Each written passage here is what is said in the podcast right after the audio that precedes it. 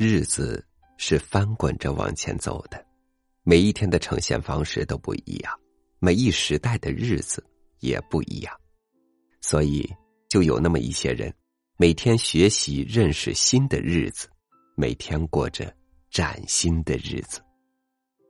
与您分享大江健三郎的文章：孩子为什么一定要上学？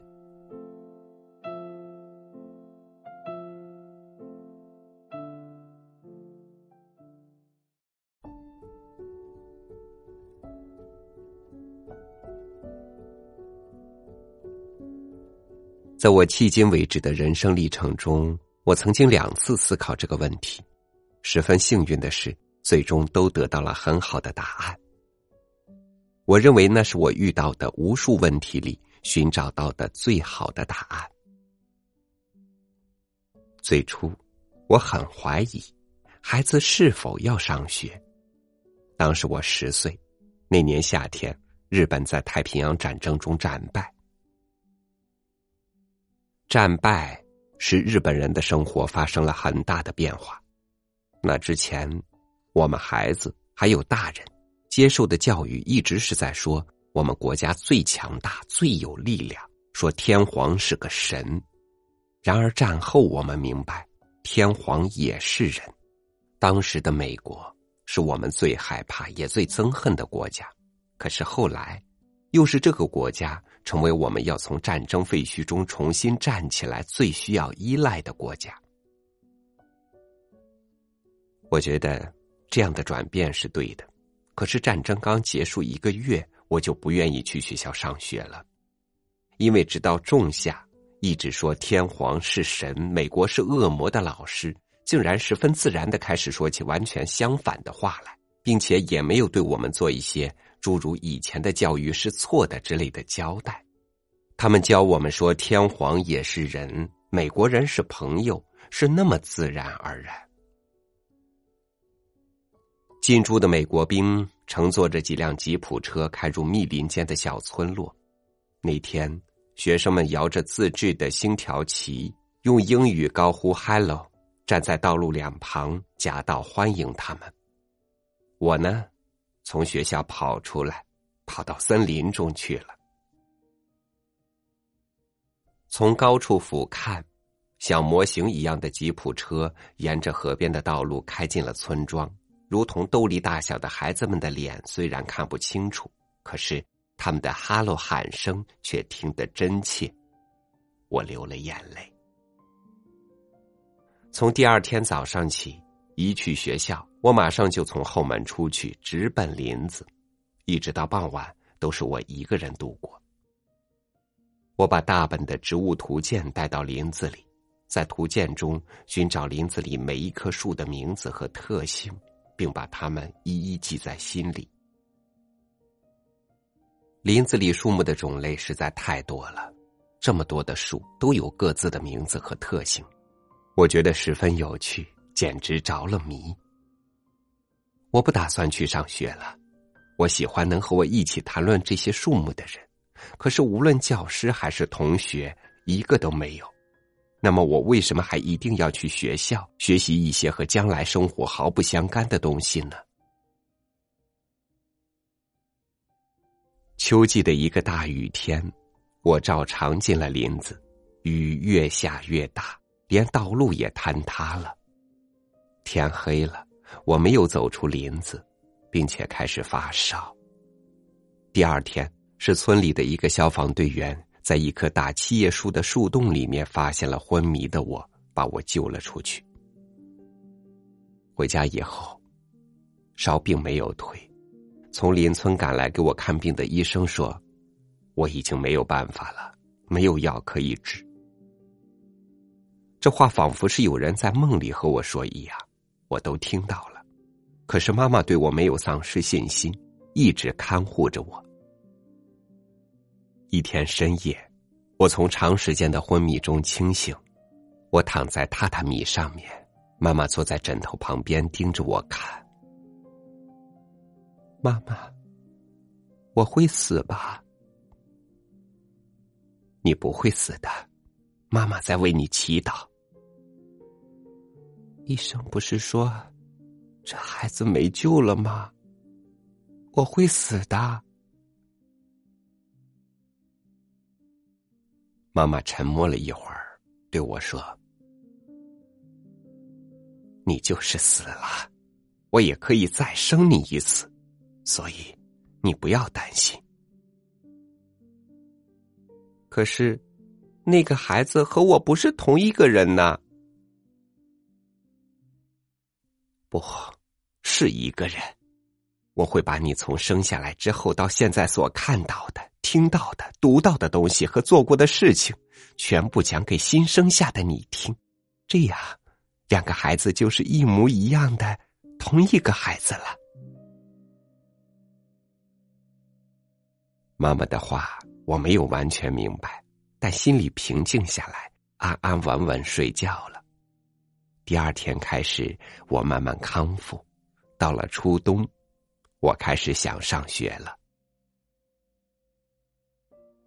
不论是在教室里上课，还是在运动场上打棒球，我经常会一个人发呆。我想，现在活在这里的我，是不是死去之后又被妈妈再生一次的孩子呢？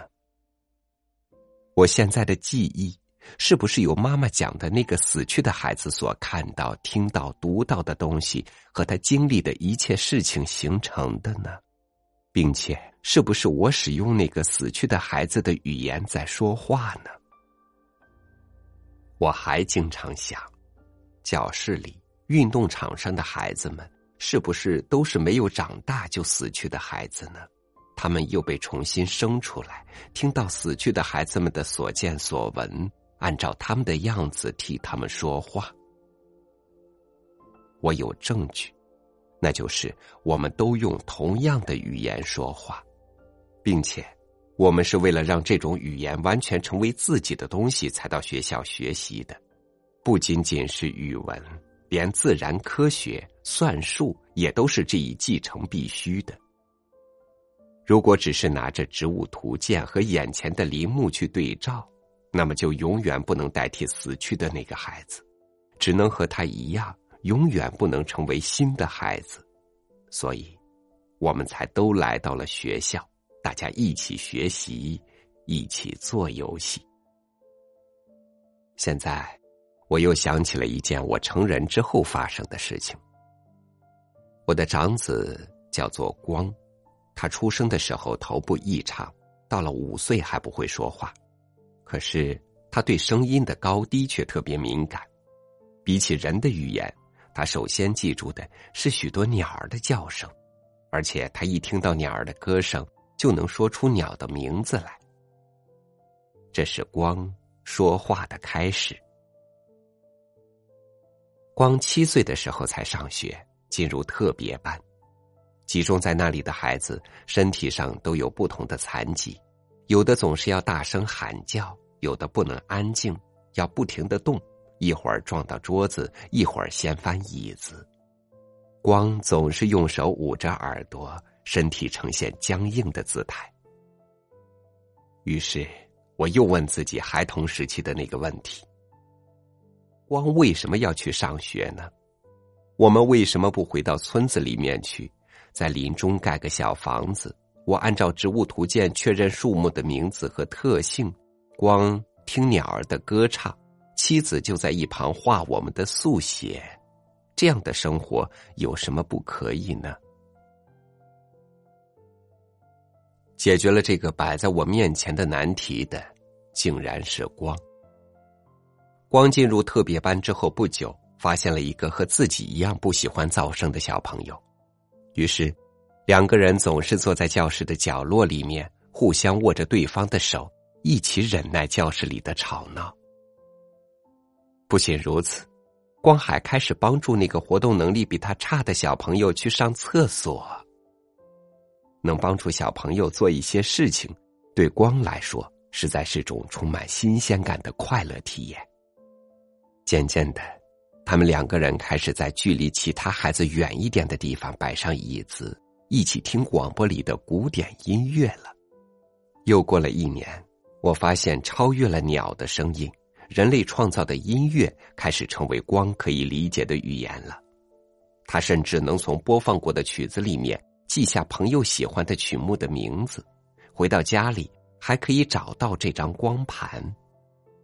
教师也发现，这两个平时很少开口的孩子的语言之中，已经出现了巴赫、莫扎特的名字。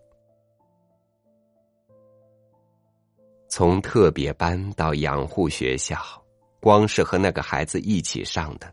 高三毕业前夕。教师要为大家举行告别会，作为家长，我也去了。光从小跟着母亲学钢琴，这会儿已经可以自己作曲了。我根据他们的对话写了一首诗，光为他谱了曲，这就是后来的毕业变奏曲。现在对于光来说，音乐是他蕴藏于内心的深刻而丰富的东西。也是他将内心的情感向他人、向社会传达的唯一语言。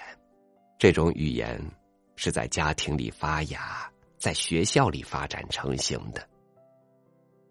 不仅仅是语文，还有自然科学、算术、体操、音乐，这些都是深刻了解自己与他人交流的语言。为了学习这些。无论是什么时代，孩子都是要去上学的。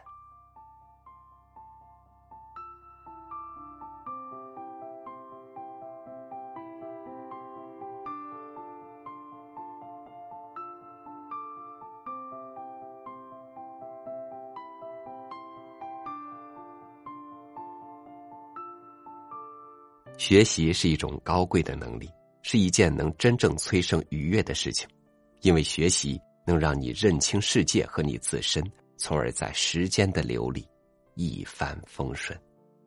感谢您收听我的分享，欢迎您关注微信公众号“三六五读书”，收听更多主播音频。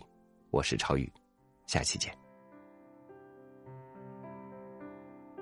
太阳当空照，花儿对我笑，小鸟说：“早早早。”你为什么背上小书包？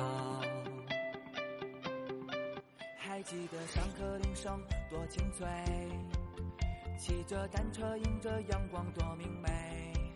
还记得当时头发那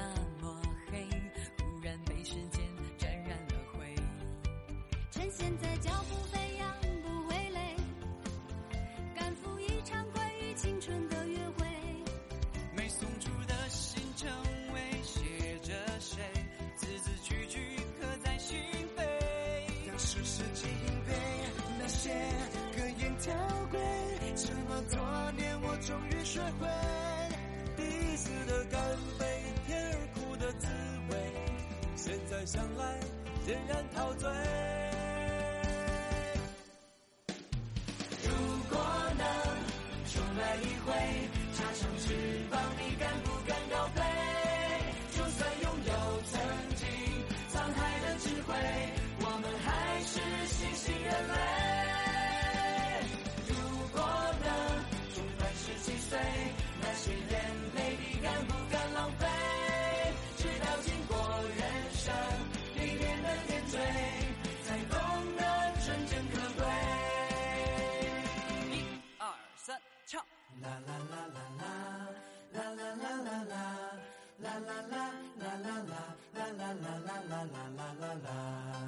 还记得上课铃声多清脆，骑着单车迎着阳光多明媚。还记得当时头发那么黑，忽然被时间沾染了灰。成全在脚步飞扬不会累，赶赴一场关于青春的约会。没送出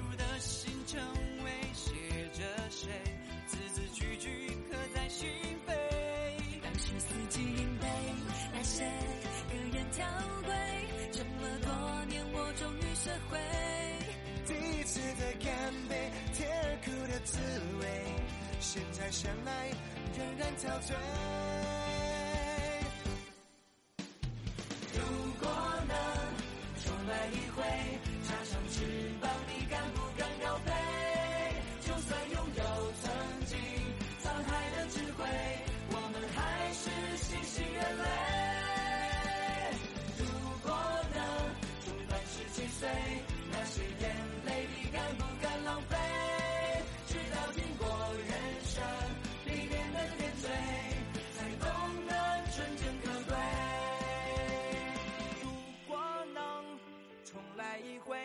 插上翅膀，你敢不敢高飞？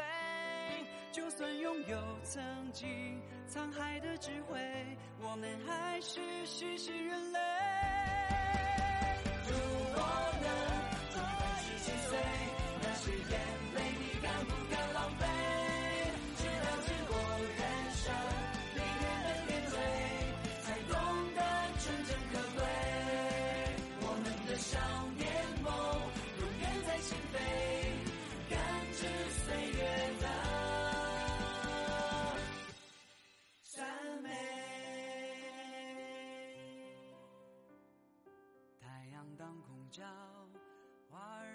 我笑，小鸟说早早早，你为什么背上小书